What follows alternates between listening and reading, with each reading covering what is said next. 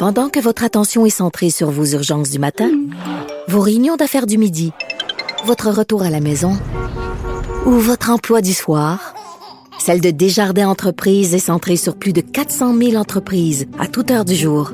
Grâce à notre connaissance des secteurs d'activité et à notre accompagnement spécialisé, nous aidons les entrepreneurs à relever chaque défi pour qu'ils puissent rester centrés sur ce qui compte, le développement de leur entreprise. Le hockey a tellement évolué, les jeunes maintenant, ils ont des skills comme ça se peut pas. Puis ces kids-là, ils rêvent à... Jean-François Barry. Un animateur pas comme les autres. Salut Jean-François. Salut Mario, comment ça va? ça n'a pas été facile. Ah, tu parles du match du Canadien, toi, du là? match du Canadien, mais moi, ça va bien parce que je suis moins fatigué que prévu parce que je me suis couché un peu plus tôt que prévu. effectivement. C'est rare, que je, c'est rare que je me rends pas jusqu'à la fin d'un match, là. Mais. Euh...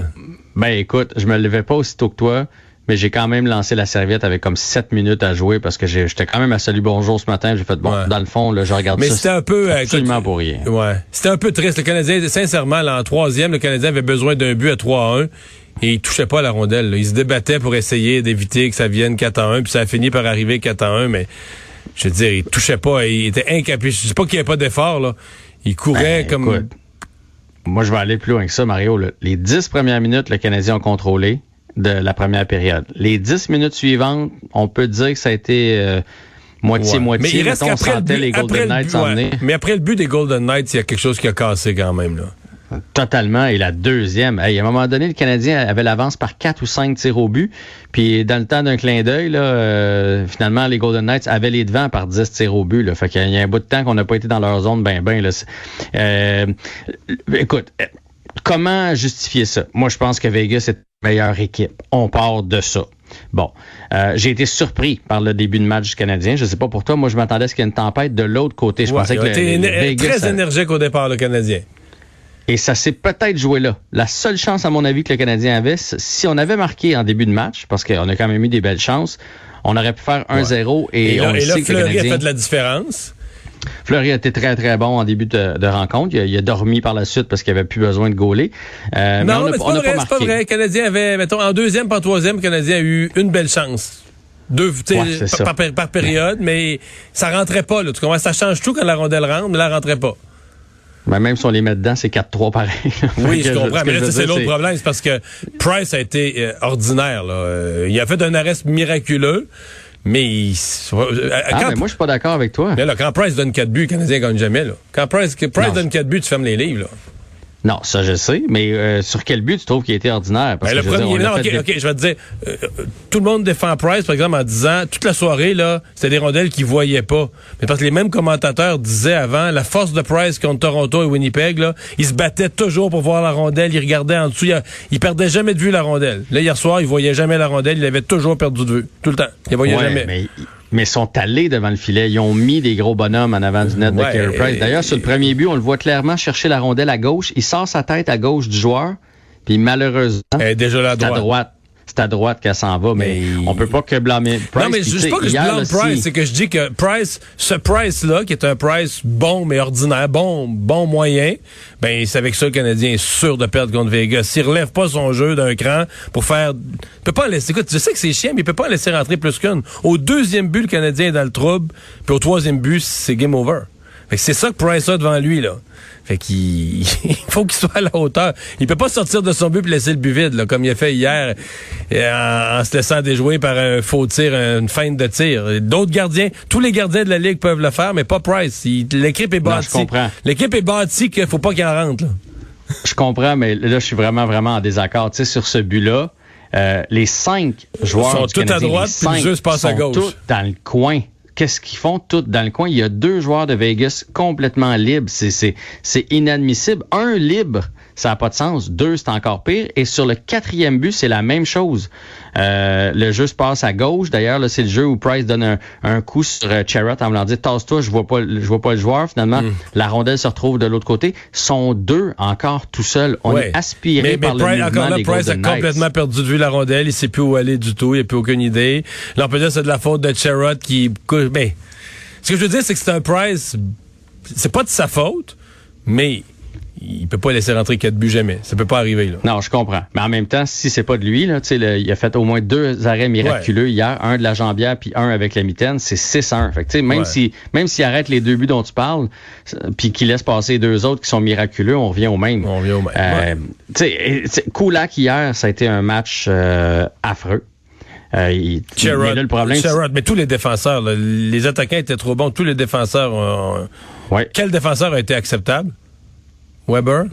Peut-être. Ouais, je trouve que Weber a été correct. Euh, Romanov, autant je le défends puis je l'aime, le kid, là, il était complètement déporté, là, lui, là, à gauche, à droite, pinch, recule, il, il, il, était partout. Là, fait qu'il faut, il faut absolument stabiliser ça, mais c'est la. Tu sais, je t'avais parlé avant le début de la série qu'il allait faire ce que les Flames nous avaient fait. Tu te souviens? Et puis c'est exactement ce que les Golden Knights ont fait. Donc le Canadien a essayé de fermer le centre comme on a fait contre les Leafs, mais les Golden Knights ont fait Vous voulez pas qu'on rentre au centre? Il n'y a pas de problème. On va vous mettre ça en arrière, puis on va chercher. Puis là, une fois installé.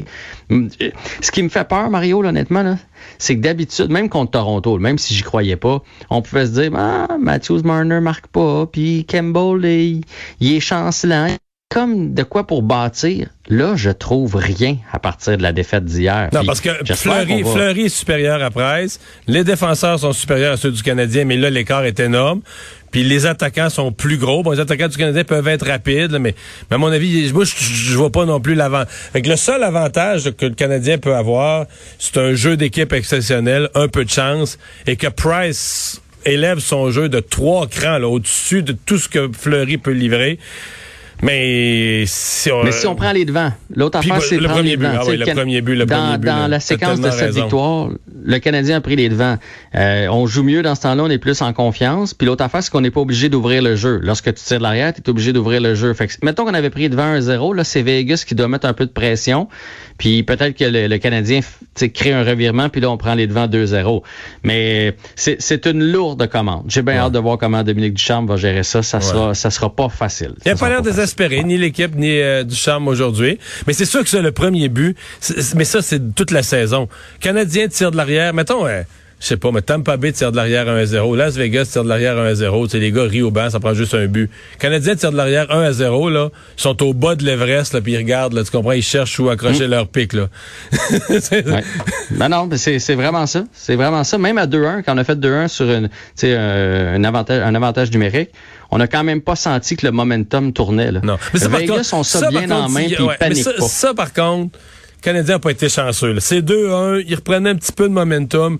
Et là, il y a eu le but chanceux du match qui a dévié trois fois en chemin. Mhm. C'est peut-être un point tournant. Mais ils ont fait ça contre le Colorado tout le temps, tout le temps. À chaque fois que Colorado marquait, il rabrillait. Et aussitôt que, tu sais, Colorado était souvent plus à l'attaque que Las, Vegas, mais aussitôt qu'il crée un revirement, il, en profite, puis il marque. Fait que ben, match numéro 2 demain, il faut pas lancer la serviette. Et là, il y a, l'enjeu qui est pas réglé de savoir est-ce qu'on mettra des partisans supplémentaires dans le Centre Bell. On attendait une, dans une réponse de la santé publique. Tout le monde l'attendait dans les dernières minutes. Euh, il y a un certain pessimisme qui règne sur ce que la santé publique va décider. Donc, est-ce que ça brasse encore au gouvernement entre le cabinet du premier ministre et la santé publique? Là, on ne le sait plus. il nous reste quelques secondes pour parler de l'Euro. Là, il y a un super match qui s'amorce, euh, qui est amorcé ou qui s'amorce dans les minutes à venir. Qui vient de se terminer il vient juste de terminer la France. Évidemment, les Bleus contre l'Allemagne. Euh, la France qui a gagné un 0 C'est un joueur oh, allemand, malheureusement, qui a marqué oh. dans son but. Ça vient tout juste, ça fait peut-être 10 minutes. Et aujourd'hui, le Portugal qui l'a aussi emporté 3 à 0 contre la Hongrie. Et dans ce match-là, Ronaldo est devenu le meilleur marqueur de l'histoire de l'Euro. Il a marqué deux buts aujourd'hui. Ça y fait un total de 11. Et à partir de demain, dans le fond, c'est le début des deuxièmes tours euh, de l'Euro. Donc, chacun des, chacune des équipes, pour l'instant, a joué une partie. Donc, à partir de demain, il y en a qui vont être pratiquement éliminés. Surveillez ça. Merci.